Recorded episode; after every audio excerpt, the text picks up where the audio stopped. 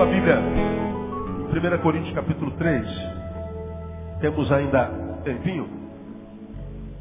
Eu queria deixar uma palavra da parte de Deus para o seu coração. Que vem de 1 Coríntios capítulo 3. Você que tem sua Bíblia, abra aí.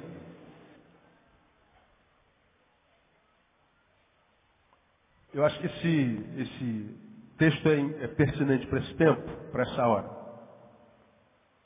1 Coríntios capítulo 3. Quem já abriu, diga amém. A maioria já abriu, né? Versículos 1, 2 e 3. O apóstolo Paulo, pelo Espírito Santo, diz assim: E eu, irmãos, não vos pude falar como a espirituais, mas como a carnais, como a criancinhas em Cristo.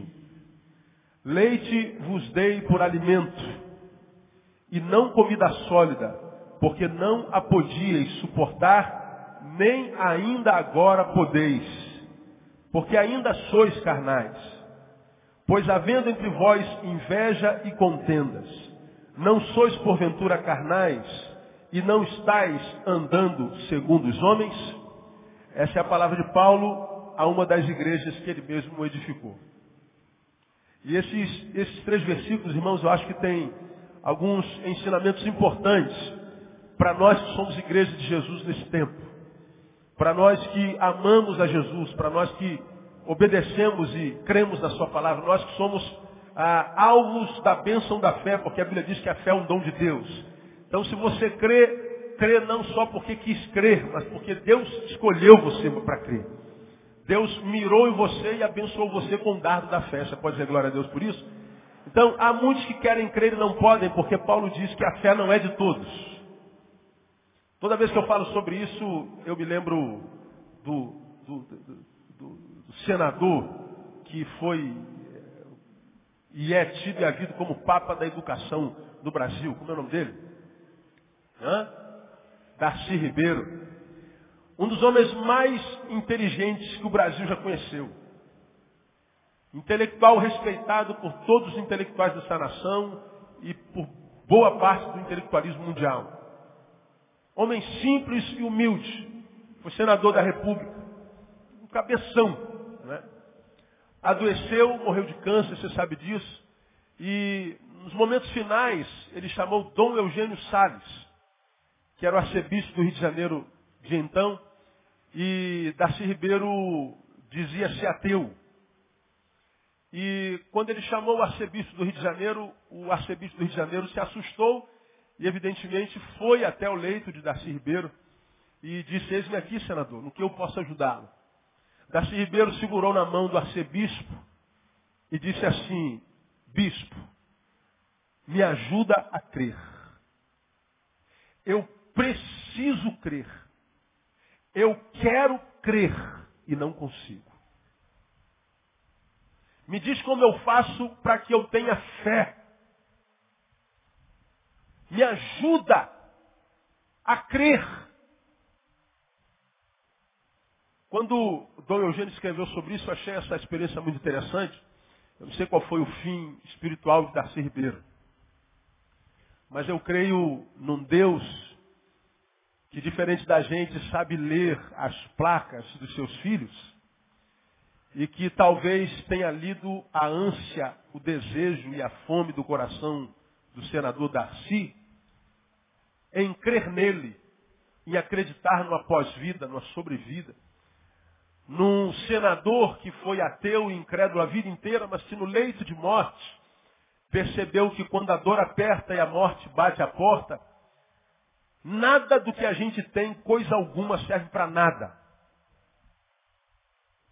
Quando a gente se descobre com câncer, ter um bilhão de dólares e estar duro é a mesma coisa nada significa nada. Quando a gente descobre que está com uma doença que pode nos tirar da vida e nos levar à morte, nada do que nós construímos materialmente significa alguma coisa. E aí, nesse tempo, o incrédulo clama pelo privilégio de crer. Mas muitas vezes, porque não exercitou a fé, no final da vida não tem mais essa capacidade. Então, a fé é um privilégio, É um dom. É uma graça que Deus dá aos seus. Não é um, um, uma ação humana tão somente. É uma ação humana é, jungida, ato contínuo a uma ação espiritual. E esse texto é um texto que Paulo escreve uma comunidade da fé, uma comunidade que pretensamente, porque a igreja tem fé, foi abençoado com o dom da fé, mas a essa comunidade, Paulo escreve uma coisa muito, muito, muito interessante. Ele diz, irmãos, eu não vos pude falar como espirituais. Como quem diz, vocês são a comunidade da fé, mas eu não posso, por causa da vida que vocês estão vivendo, falar-vos como quem é uma comunidade de fé. Eu não posso falar-vos como quem fala a espirituais, mas eu vou falar-vos como quem fala a carnais. Como gente que não tem fé. Como gente que não tem a capacidade de transcender ao corpo, a materialidade. Eu tenho que falar com vocês como é refém, como quem é refém da própria carne. Como quem é refém do 1,86m que tem, no meu caso. Como alguém que não consegue andar no sobrenatural, no supranatural, no metafísico, como você quiser. Eu tenho que falar a vocês como quem fala a alguém que é refém daquilo que os olhos veem. Tem que falar a vocês como fala a qualquer ser humano a quem Deus não abençoou com a graça da espiritualidade e da fé. Como criancinhas espirituais.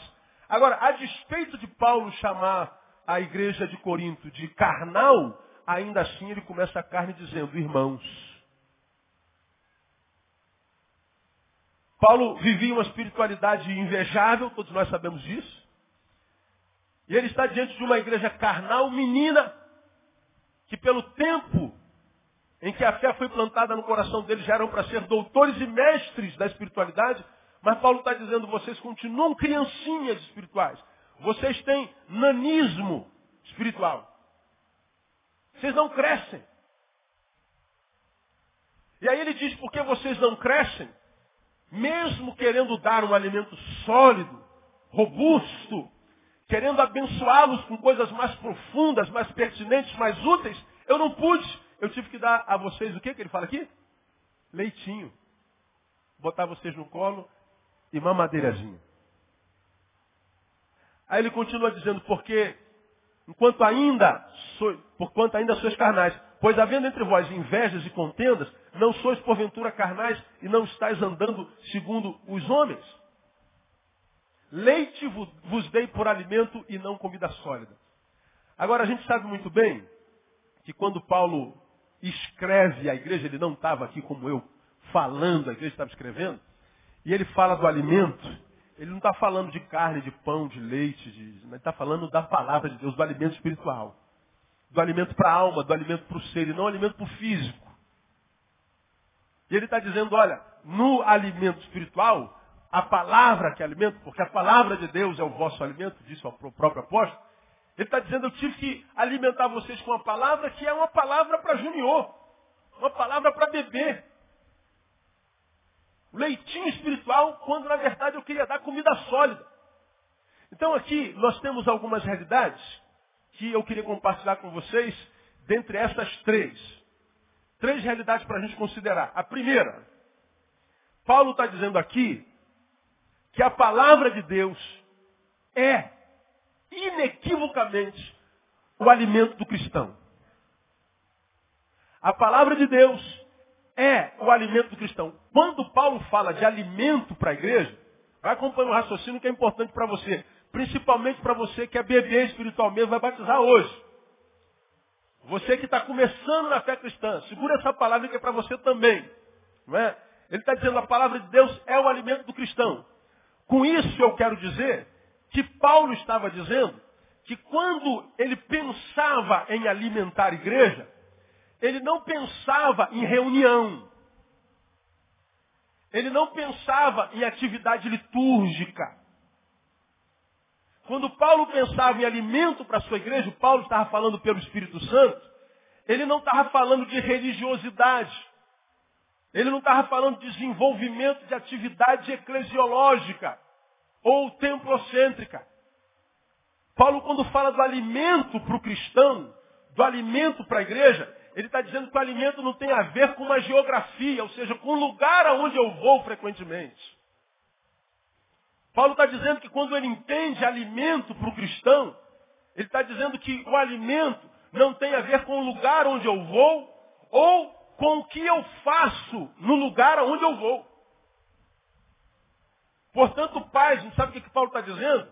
Que o que alimenta a igreja, um cristão, por exemplo, a priori, não é vir à igreja como na igreja nós estamos, e muito menos fazer o que nós fazemos na igreja como nós estamos fazendo.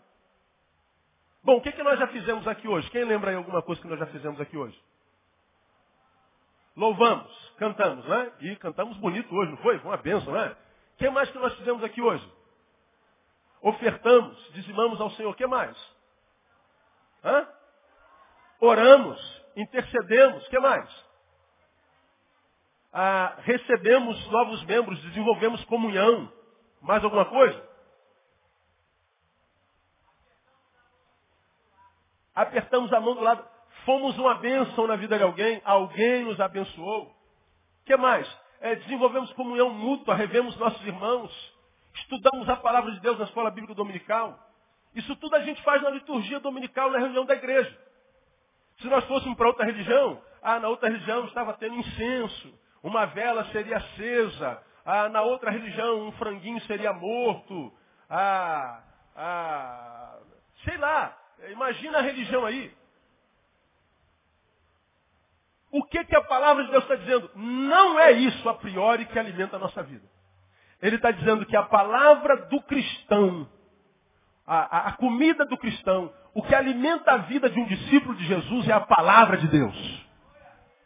O que ele está dizendo é que se eu venho à igreja, se eu pratico a religiosidade no ajuntamento, se eu desenvolvo liturgias religiosas, mas se eu não me alimento individualmente da palavra de Deus, é possível que eu seja alguém que vai ficar pelo caminho, como no caminho multidões de cristãos têm ficado.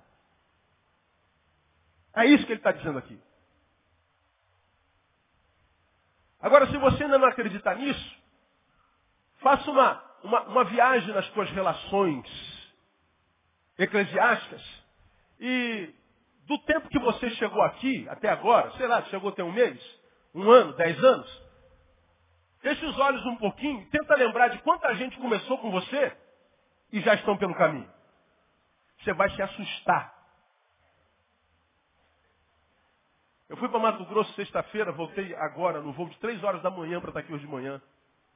E eu não consigo dormir no bendito do avião. Aí, eu sentado no avião de Mato Grosso do Sul para cá, acho que o Espírito Santo começou a me trazer na memória algumas pessoas que eu com as quais já me relacionei aqui. Aí eu peguei uma canetinha, peguei um papelzinho e comecei a anotar nomes. E eu não sou bom de gravar nomes. Eu sou bom de gravar fisionomia. Mas eu peguei um papelzinho e comecei a anotar nomes. Nessa viagem de Mato Grosso para cá de madrugada, eu anotei nomes, 71 nomes que eu lembrei. Só que 71 é nome. Agora, de fisionomia, eu lembrei de centenas. De gente que começou junto, mas foi, foram tragados pelo diabo. Foram mortos pelo diabo. Foram destruídos pelo diabo. Foram roubados na fé, como nós começamos o estudo de quarta-feira falando que nem todos prevalecem na fé. E gente que se a gente trouxer a memória, você trouxer a memória, é gente que esteve não do lado teu, do teu lado, mas gente que, quem sabe, esteve aqui ministrando sobre a tua vida. Alguns de vocês vão se lembrar de gente que trouxeram vocês para a igreja. Que foram um instrumento que Deus usou para alcançar você com a salvação. Mas hoje, ele está perdido. E você continua abençoado na fé. Dizemos glória a Deus por nós e lamentamos por ele. Agora, por que isso acontece? Porque Frequentar a igreja é importante, desenvolver a comunhão é importante, conhecer um pouco mais da palavra é importante, adorar ao Senhor, ofertar, desenvolver a liturgia e a, e a comunhão é importante. Mas Paulo está dizendo que o que alimenta o cristão é a palavra de Deus. Não basta apenas, meu irmão, frequentar a igreja. Você aprendeu no estudo que nós acabamos de dar alguns meses atrás, que quando a gente vem à igreja, nós estamos sendo alimentados, mas enquanto corpo de Cristo. Isso aqui é a reunião do corpo de Cristo. E cada um de nós, como diz Paulo, individualmente membros desse corpo. Então sai um, um, um, dedinho lá do de Novo, sai uma palma de mão lá da, da, comunidade Vila João Lopes, aí sai um cotovelo lá da Vila Malé, sai uma coxa lá da, da Vila Modelo, aí sai um, um, pé lá do Valqueire, aí sai um nariz lá de Copacabana, sai uma orelha lá de, de Santa Cruz da Serra, como tem gente aqui da nossa igreja. A, a família que mora lá em, em, São Paulo está aqui hoje, vem uma vez por mês, né, mora lá em, em, em ai, é lá, lá que ela mora, não é? Depois de Aparecida do Norte, esqueci o nome do lugar. Onde salta os paraquedistas, eu saltei lá 200 vezes. Fala aí, Paulão. Onde tem a GL de São Paulo? Ah, não interessa também, ela mora em São Paulo e pronto. Né? Então, sai, sai um membro do corpo de cada canto. Aí quando a gente sai enquanto membro de cada canto, a gente se reúne aqui, o corpo se ajunta. Vem o cabeça que é Cristo, acopla nesse corpo e o cabeça libera sua virtude sobre cada membro no nome de Jesus.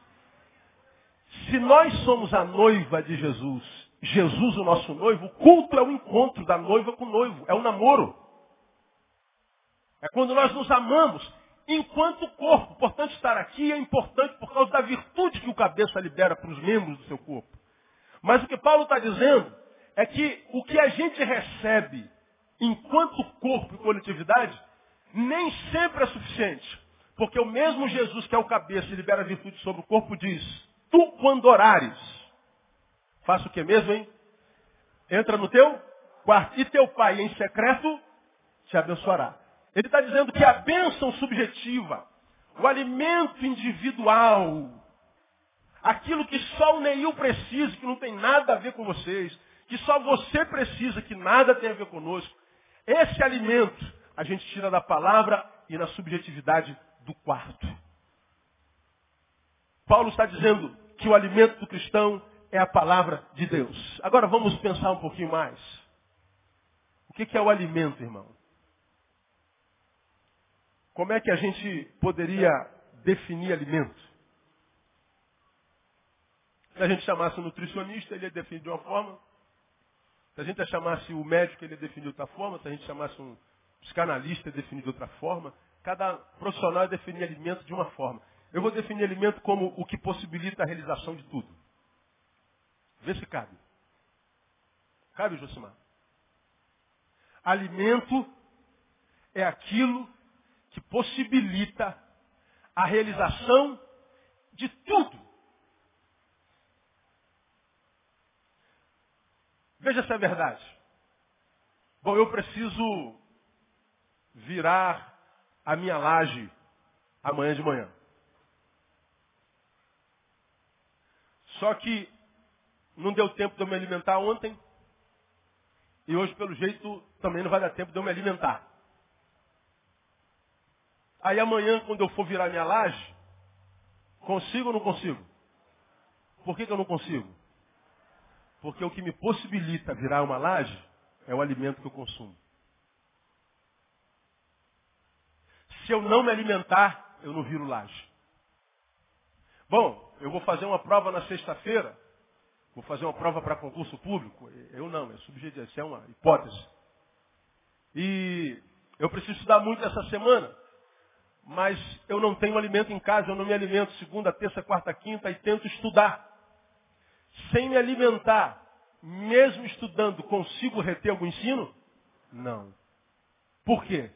Porque o que possibilita a memorização é o alimento. Bom, se eu não me alimento adequadamente, se eu não tomo derivados do leite, se eu não tomo é, alimentos específicos, por exemplo, nada que tenha cálcio. Quando eu chegar à terceira idade, o que estará fraco em mim? os ossos. E se o meu fêmur quebrar, talvez não calcifique nunca mais. A calcificação de um osso só é possível por causa do alimento. O alimento é o que possibilita tudo e mais. O alimento é a razão da nossa vida. Por que, que você trabalha? Prioritariamente, diga. Para adquirir o quê? Alimento. Por que, que você se alimenta? Para trabalhar. Então, nós vivemos em torno do nosso estômago. E alguns têm o estômago avantajado, né, meu? Isso é uma coisa, coisa maravilhosa, né? Alguns até cortam, né? Tiram um pedaço dele para ver se resolve. Não é? Nós vivemos em torno do alimento. Aí, se o alimento é que possibilita a realização de tudo, escuta o que eu estou te falando porque é a expressão de Deus que diz teu coração. Quando eu não me alimento da palavra, que é o que possibilita tudo, eu estou simplesmente abrindo mão das minhas possibilidades. Eu estou abrindo mão, consciente ou inconscientemente, mais inconscientemente do que conscientemente, das minhas realizações possíveis. Quando eu não me alimento da palavra, mas sou só um religioso, sustentador de um império religioso, sustentador de uma comunidade religiosa, muitas vezes máfia religiosa, e acho que porque mudei de religião, vim para uma nova que é da palavra, a minha vida vai se resolver, a minha vida vai encontrar equilíbrio. Aí isso não acontece, o que, que acontece então? A pessoa se frustra com Deus, abandona a comunhão e aí não há mais esperança para ele. Como preguei alguns poucos domingos atrás, decepcionarmos com homens é muito fácil, irmão. É muito mais fácil nos decepcionarmos com homens do que nos surpreendermos com homens. Hoje é muito mais fácil a gente se enganar com as pessoas do que ser abençoado pelas pessoas. Agora, quando eu sou enganado, quando eu sou traído, quando eu sou frustrado, quando eu me decepciono com um homem, isso é um ato normal, não é o fim do mundo, porque um, se um homem me decepciona, é possível que um outro me surpreenda. Se um me traumatiza, o trauma positivo do outro me cura. Como preguei, os homens são os nossos venenos e são as nossas curas. É como o veneno da cobra. A jararaca te pica, pode te matar. Mas o remédio que te cura da picada da cobra é o quê? O próprio veneno que pode te matar. Assim é o outro em nossa vida. Os outros nos ferem e os outros nos curam. Agora, há esperança para quem se frustrou com o homem. Agora pensa, se você vem para a comunidade da fé se você acredita, passou por uma experiência com Deus e com o Espírito Santo, não foi só religiosa, mas você se frustra com Deus, suas possibilidades não se realizam, suas possibilidades se tornam impossibilidades, e você então se decepciona com Deus e você o abandona. Vai encontrar esperança aonde? Que esperança há para o homem sem Deus? Que esperança há para o homem que veio estar na presença daquele que diz eu posso todas as coisas, ou seja, que eu posso realizar todas as coisas em você, aquele que detém todo o poder no céu, na terra e debaixo da terra, se eu me decepciono com ele, que esperança há para esse homem? Não há esperança nenhuma. Agora que Deus manda ministrar para você nessa manhã é o seguinte, amado. Eu gosto muito do livro de Isaías, e um dos versículos do livro de Isaías que eu vivo citando aqui, você conhece muito bem, é Deus falando ao seu povo através de Isaías. Criei filhos e os engrandeci. Eu gosto dessa palavra. Isso é um elogio para a gente, né? Deus criou filhos e diz, eu os tornei grandes. O que Deus está falando? Olha, meu filho, se você é meu filho de fato de verdade, eu não criei você para mediocridade. Eu não criei você para perder. Eu não botei você no mundo para sofrer. Eu não criei você para ser qualquer um. Eu criei você para que você reinasse e reinasse em vida, em nome de Jesus. Dá uma catucada assim, irmão, que está do seu lado e fala assim, ó, Deus criou você para reinar, irmão. Diga para ele aí. Deus não criou você para ser tapete, não. A unção do tapete não está na promessa de Deus, irmão.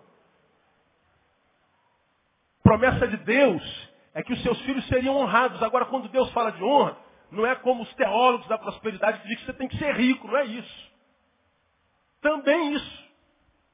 Mas mesmo que você seja pobre, na pobreza você vai encontrar alegria você vai encontrar realização. Ministrei isso lá em Campo Grande agora, ontem à noite, sexta-feira à noite. Você já me ouviu essa palavra aqui? Porque o dinheiro ele é muito importante, mas ele não compra o essencial. Com dinheiro, lembra que eu falei sobre isso aqui? Você pode comprar uma grande, linda casa, não é verdade? É. Mas pode comprar uma família? Não.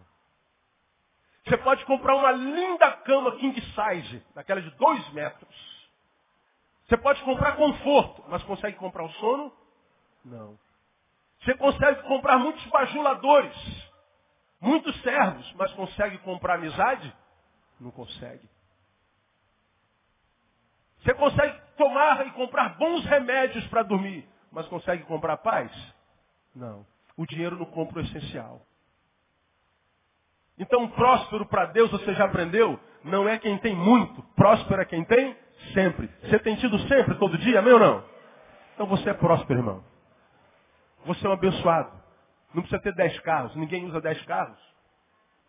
Não precisa ter uma casa com 15 quartos. Você não vai usar 12 deles. Porque a maioria do que a gente chama de prosperidade é prosperidade só para gerar inveja nos vizinhos. Só para gerar inveja nos que nos olham. Não é necessidade. Agora, quando o Senhor fala de bênção, fala de prosperidade, Ele está dizendo essa prosperidade, essa bênção de vida, essa transcendência da mediocridade, da materialidade, dessa, dessa, desse, desse pedaço de corpo que nós somos, dessa materialização que nós somos ínfima e, e, e temporária. Ele está dizendo, você pode transcender a isso. Agora, isso só é possível através da alimentação correta. E a alimentação do cristão é a palavra de Deus. Nós precisamos voltar para a palavra, irmão. Porque o alimento é aquilo que possibilita a realização de tudo. Então escuta o que eu estou falando para você, principalmente você que chegou aqui agora vai batizar hoje.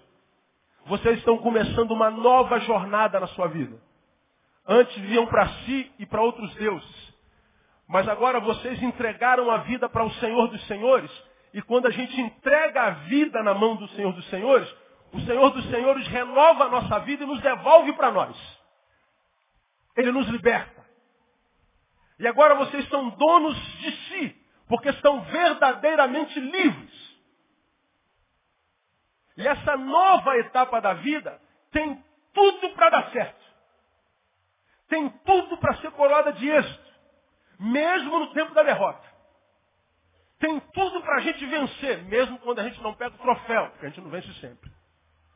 Tem tudo para ser a melhor parte da sua vida. Tudo. Mas lembra, isso não é uma promessa solta na palavra. Você precisa se alimentar. E o alimentar-se não é só frequentar a igreja. O alimentar-se não é só ir para a campanha. O alimentar-se não é só fazer jejum. O alimentar não é só dar oferta. Não é só prática eclesiológica. É se debruçar na palavra de Deus. Porque toda vez que a gente se debruça na palavra, com tempo para a palavra, Deus revela a sua vontade para cada um de nós. E quando nós nos debruçamos da palavra, nós não estamos desenvolvendo um ato religioso. Nós estamos desenvolvendo uma alimentação espiritual. E alimentação é o que nos possibilita a tudo. Quando a gente não se alimenta, nós estamos dizendo para Deus e ao diabo que nós estamos abrindo mão de algumas possibilidades que existem diante de nós.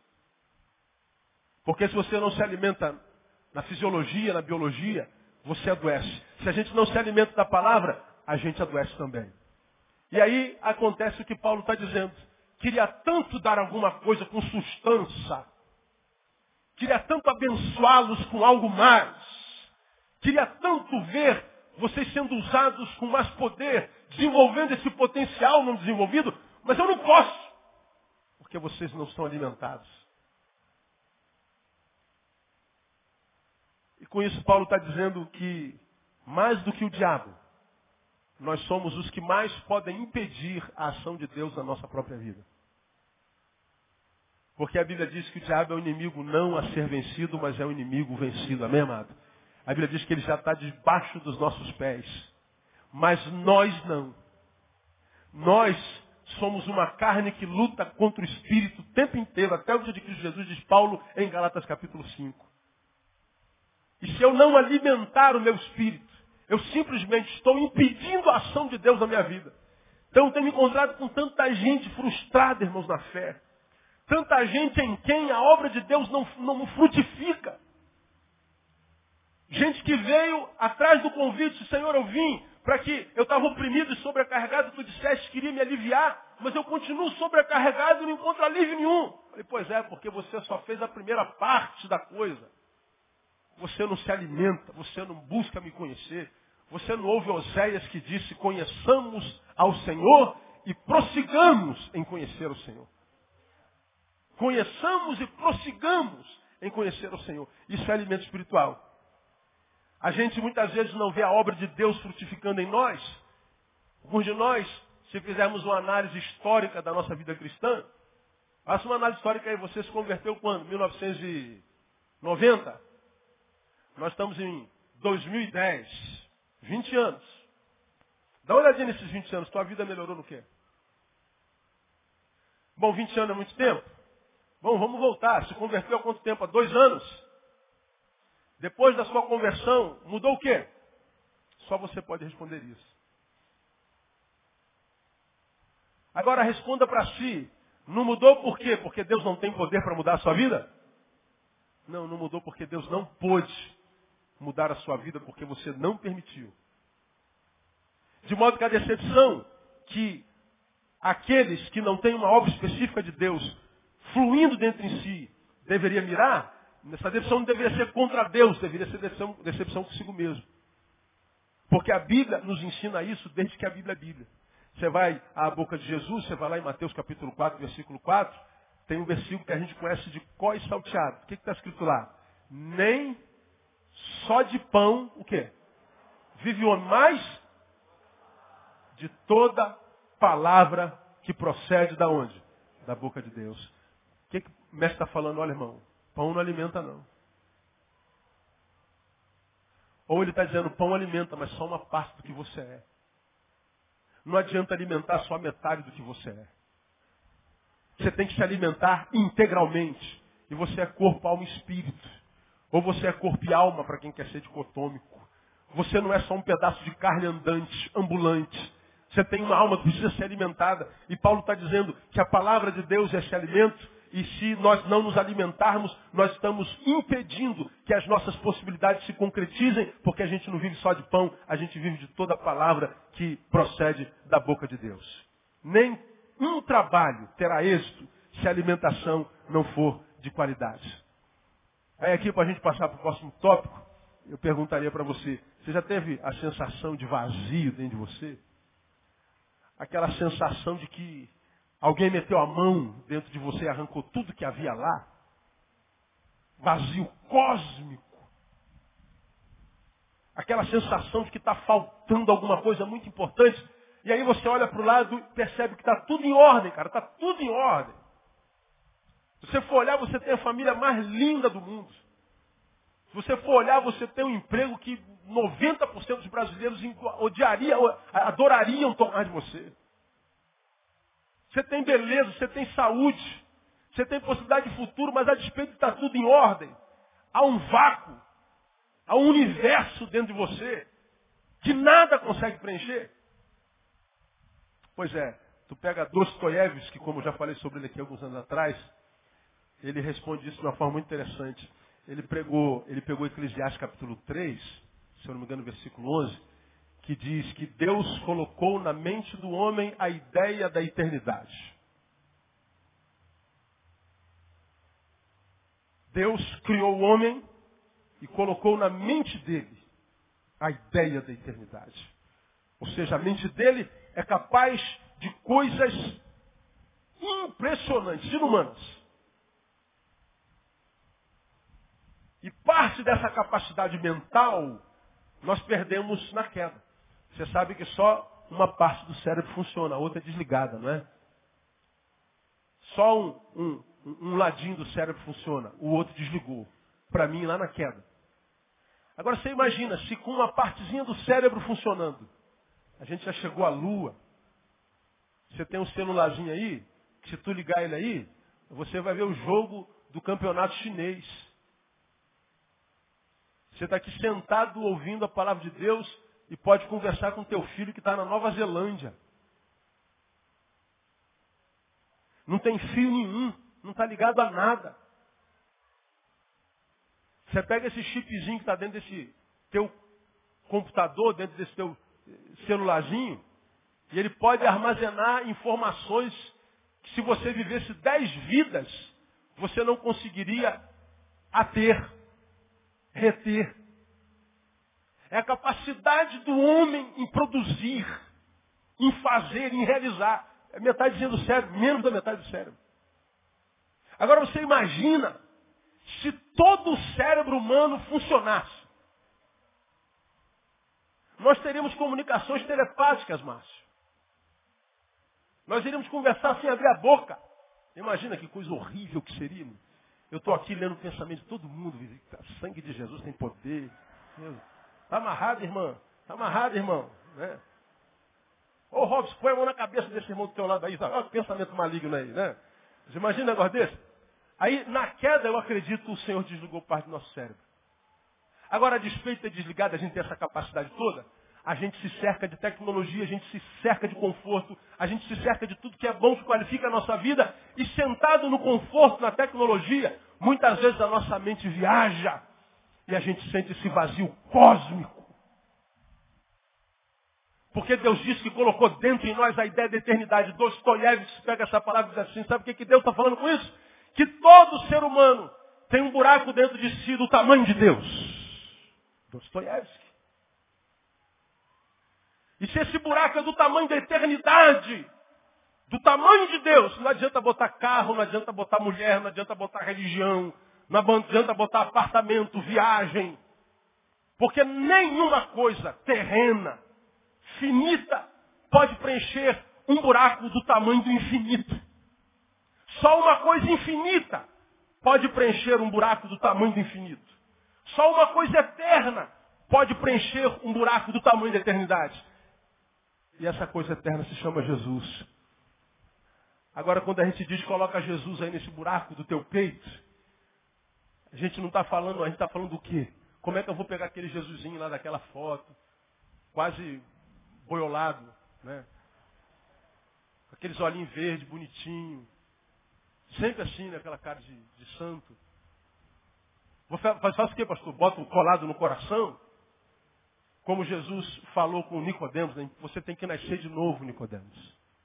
Mas como? Como é que eu vou entrar no ventre da minha mãe de novo, Senhor? Ao meu tamanho não dá, tadinha da minha mãe. Não tem jeito. Não, você tem que nascer da água e do Espírito. Nascer do Espírito é ser gerado pela palavra. É ver o novo homem nascendo dentro de nós pelo encontro com o Espírito Santo de Deus. E Paulo está dizendo que a igreja de Corinto passou por isso, mas a despeito de ter passado por isso, ainda era uma menina. Era uma criança. Porque faltava palavra, irmãos, tudo que eu estou falando para você.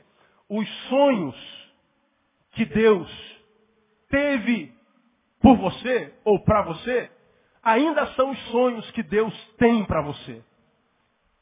Quando Deus permitiu que aquele espermatozoidezinho chegasse no útero da sua mãe, quando ele chegou lá, Deus já tinha você prontinho na cabeça. E quando Deus tinha você prontinho na cabeça, todos os sonhos, planos que ele tinha para você já estavam escritos. Agora olha para você, não olha para o lado. E diga para você, você acredita que a vida que você vive hoje, essa qualidade de vida que você está vivendo hoje, é isso aí que Deus sonhou para você? Não precisa me responder, é contigo. Você acha que na eternidade, quando Deus estava pensando, estava lá, né? Como, como pensador, né? Ó, ó Deus pensando em você, ó. Você acha que Deus pensou nisso aí que você é? Você acha que é isso aí que Deus tinha na cabeça? Talvez algum de vocês esteja dizendo, pastor, acredito que seja, porque eu estou bem pra caramba, graças a Deus. Queria viver 200 anos mais outros. Talvez estejam dizendo, pastor, se Deus pensou nisso aqui, que péssimo pensamento que Deus teve a meu respeito. Pois é, Deus não tem péssimos pensamentos. Eis que eu sei os planos que eu tenho para vós. Os pensamentos que eu tenho para vós. Pensamentos de paz e não de mal, para vos dar um futuro e uma esperança. Quando Deus pensa para você, por você e com você, Deus pensa sempre coisas tremendas, grandes e realizáveis, factíveis. Mas o que, que Paulo está dizendo para mim, amado? Que o que ele tem para mim é retido porque eu não cresci suficientemente para receber isso. A palavra de Deus é o nosso alimento. Segundo, a qualidade de minha alimentação, portanto, determinará o que Deus e a vida me proporcionarão.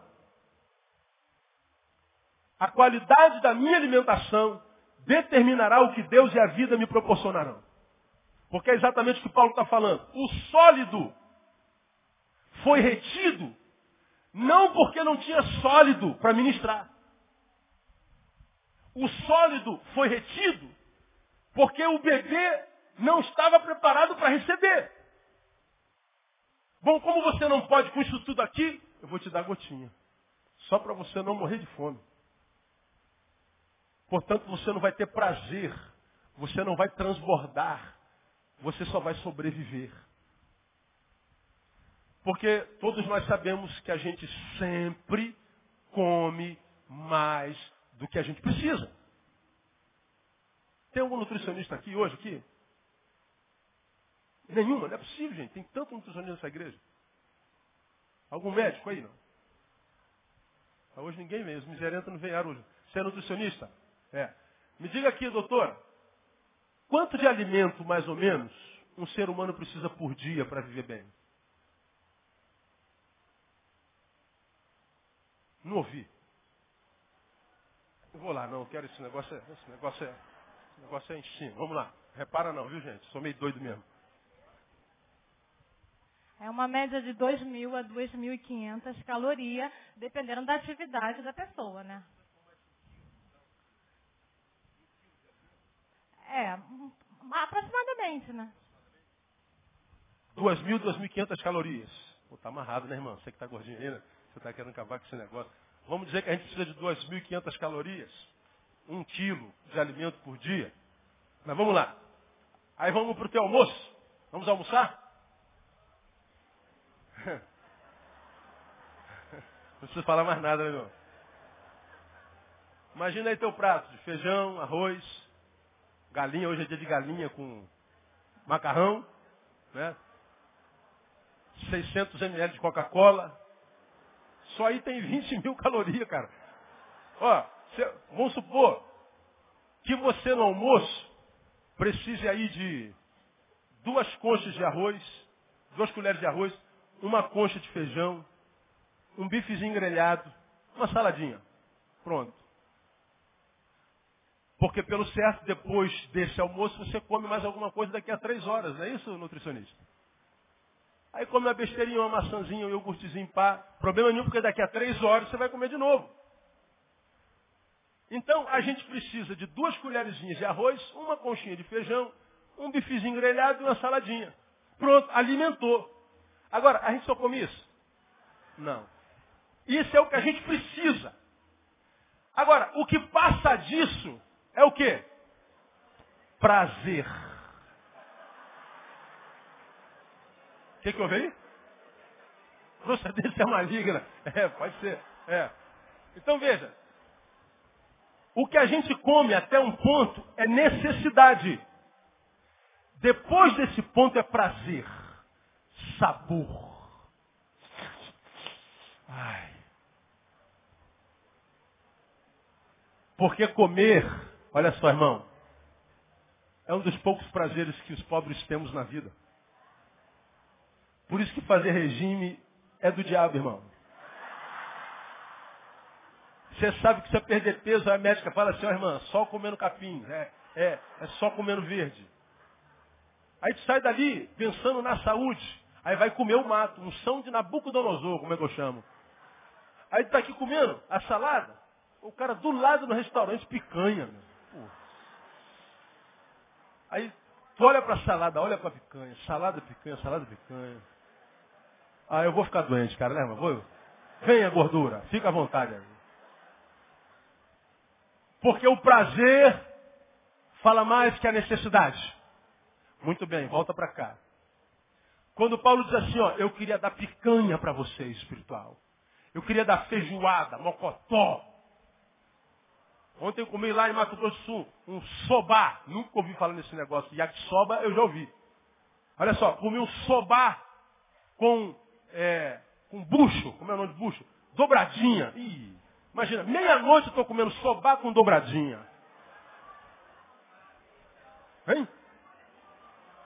É, não tem como dormir no avião, né? Não dorme em lugar nenhum. não dorme em lugar nenhum, não tem jeito. Eu já não durmo comendo uma dobradinha de madrugada, não tem jeito. Então, é, cai de boca no negócio lá. Aí eu até brinquei com o pastor, pastor, essa hora a gente tinha que comer uma, uma saladinha. A gente tinha que comer um, tomar um copinho de leite só e dormir. Essa hora não se come não. Mas estava assim, o, parque de exposição lotado, o nego não está nem aí. Por quê? Porque comer é um prazer. E o que que Paulo está falando aqui para mim? A nossa alimentação, a, a, a, o que a vida dará para nós, o que Deus dará para nós será a proporção da nossa capacidade de alimentação. Ele está dizendo, olha, eu queria dar para você sustância minha. Eu queria dar as coisas preciosas, o melhor da terra para vocês. Eu queria dar coisas sólidas, concretas, coisas que realizassem, que fizessem de vocês seres melhores a cada manhã. Mas eu não posso dar esse prazer para vocês, porque vocês não se alimentam. Então vão ter gotinhas, vão ter leitinho, vão se alimentar? Vão, mas sem prazer. Vai ser só as 2.500 calorias só. Vai ser a unção de Nabucodonosor. De fome você não morre, mas também não vai ter prazer. Você está entendendo o que eu estou te falando, ou não? Por isso você vê gente que está celebrando a vida, quer viver 200 anos. São os que eu chamo de mal morredor. Lembra que eu já preguei sobre isso aqui alguns anos atrás? O sujeito, o médico fala assim, você está com câncer. Ele falou, o senhor que está dizendo? Meu Deus pode curar câncer, eu não me entrego. Ele não se entrega. Esse cara quer viver. Aí o câncer evolui, ele vai lá e fala assim, ó, você só tem três meses. Que, que nada, vou viver três meses até o final. O cara não se entrega. Médico volta daqui a um ano, o cara está de pé. É mal morredor, o cara não quer morrer de jeito nenhum. Ele vai lutando pela vida, ele ama a vida. Agora tem um bom morredor. Ah, não tem nada não, você está com gripe. Ele chega em casa, amor, o médico falou que eu estou com tuberculose. Esse é bom morredor. A gente exagera tudo. Nós já temos esse espírito de suicida que nos habita. Estou morrendo de cansaço. Estou morrendo de sono. Estou morrendo de raiva. Estou morrendo do raio que o parta. Gente está morrendo o tempo inteiro. Bom morredor. Está traindo morte para a vida. E o Senhor está dizendo aqui nesse texto, que parece que não tem nada a ver com nada, mas quando a gente mastiga a palavra, a gente vê como ela é rica. Paulo está dizendo pelo Espírito, a palavra de Deus é nosso alimento. E alimentarmos dessa palavra é estar de posse de todas as possibilidades. E não nos alimentarmos dessa possibilidade é tirarmos as possibilidades de Deus da nossa vida. É tirarmos vida de nós. Quando nós nos desespiritualizamos, portanto, nos carnificamos, nós estamos dizendo, Deus, não perca tempo comigo. Dizemos isso na prática, mas na palavra dizemos, oh Deus, me abençoa. Deus diz, como é que eu posso te abençoar, filho meu? O que eu tenho para você é grande, mas você não está preparado para isso. Alimento. Termino. Alimentação adequada está subordinada à maturidade conquistada. Paulo chama os imaturos de carnais. Portanto, a carnalidade é a imaturidade. E ele está dizendo para quem é imaturo, leitinho. Então tem que me alimentar para amadurecer para me transformar, quem sabe, na imagem e semelhança de Paulo. Quando eu era criança, falava como criança, pensava como criança e agia como criança. Mas quando eu cheguei a ser homem, acabei com as coisas de criança. Ele está dizendo, tem que parar de ser criança uma hora. Porque senão vai ser tratado como criança a vida inteira, leitinho, mamadeira. Então nós precisamos amadurecer e a gente amadurece na palavra. A gente não amadurece só frequentando igreja. A gente não amadurece só ouvindo pastor, até porque não vê palavra em lugar nenhum nesse país mais. Só se fala de campanha, dinheiro, riqueza, prosperidade. Só vê negócio nos bastidores, vendilhões do tempo estão aí. Então frequentar a igreja, frequentar é quase a mesma coisa. Então se isso é uma realidade na coletividade, eu tenho que me alimentar individualmente. Se está todo mundo ferrado, o problema é de todo mundo. Eu tenho capacidade no espírito para remar contra a maré. Porque a bênção que Deus tem preparado para mim, tem preparado no quarto. Então se a igreja está em crise, o problema é da igreja. Eu tenho quarto. Agora, se a gente não faz isso, a gente é marcado pela imaturidade. E as marcas da imaturidade? Superficialidade. Não se aprofunda em nada. É um achólogo crônico. Ele acha tudo a respeito de todos. Ele acha tudo a respeito de tudo. E vive atrás das astrologias dele. Não tem base para nada, não é especialista em nada. Acha um pouquinho de tudo. Sabe um pouquinho de todas as coisas. Quem sabe um pouquinho de todas as coisas, não sabe nenhuma coisa profundamente. Inveja. Inveja é quando o sucesso do outro nos incomoda. Não sois porventura carnais, havendo inveja e contendas? Você já aprendeu o que é inveja? Inveja não é querer que o outro, é, querer ter o que o outro tem. Inveja é pior, é não querer que o outro tenha o que eu não tenho. É o que nós vivemos de ontem para hoje. O Brasil perdeu a Copa. No outro dia, a Argentina perdeu a Copa. Ah, então tá bom. Tá. Posso perder. Se a Argentina não tiver o que eu não tenho, tá bom. Isso é inveja. A gente sofre mais com o sucesso do outro do que com a nossa própria desgraça. Para a gente perder a Copa não é problema. O que não pode é a Argentina ganhar.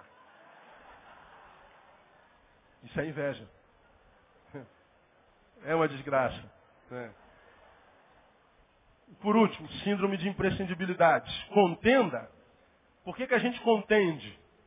Porque a gente acha que deveria ter mais do que o que a gente ganhou.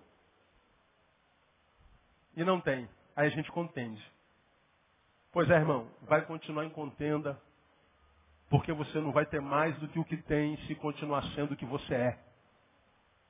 Não terá nada mais além do que tem se continuar sendo como é e fazendo o que faz. Porque esperar receber alguma coisa diferente, não mudando, é cair no conceito psicanalítico de insanidade. Você já aprendeu, sabe qual é o conceito de insanidade da, psicanálise? É, é fazer o que sempre fez, da forma como sempre foi feita, esperando colher resultado diferente. Isso é insanidade. O que é um insano? O insano é alguém que sempre fez o que fez, como fez, esperando colher resultado diferente. Isso é loucura. Ele está dizendo, quer colher resultado diferente? Você pode até fazer o que faz, mas faça de forma diferente. Se for possível, não faça mais o que faz, se o que você faz é contrariado pela palavra. Aí você vai ter um resultado diferente. Portanto, meu irmão, deixa eu falar uma coisa para você. O teu Deus não foi criado pelas mãos dos homens. Teu Deus não é de barro, de pau, obra das nossas mãos. Teu Deus não está pendurado numa parede dentro de uma igreja. Teu Deus não foi igual você que morreu. Teu Deus é o Criador do universo. Ele diz que o, o, os céus e a terra pertencem a Ele. Ele diz que tudo é possível para Ele. Não há nada que seja impossível para Ele. Portanto, o que você precisa, o que você quer, no que você quer se transformar, para Deus, irmãos, é um piscar de olhos. O que a gente chama de milagre para Deus é corriqueiro. Agora, se Deus pode tudo, por que, que tudo Ele não faz a gente? Porque a gente não está preparado. Prepare-se, meu irmão. Vá se alimentar, se alimenta corretamente. Gaste mais tempo nessa palavra. Você vai ver que o Deus dessa palavra vai mudar a história da sua vida no nome de Jesus. O Evangelho não é conversa fiada, não é lorota, não é utopia, não é blá blá blá. O Evangelho é o poder de Deus e salvação para todo aquele que crê. Então, se você crê, deixe esse poder de Deus ser manifestado na sua vida. Alimente-se dessa palavra. A palavra de Deus é o nosso alimento. Diga, eu preciso me alimentar mais e melhor. Amém, amados? Recebe essa palavra como vinda dele? Melhor aplauso que você puder. Em nome de Jesus. Aonde dá Senhor?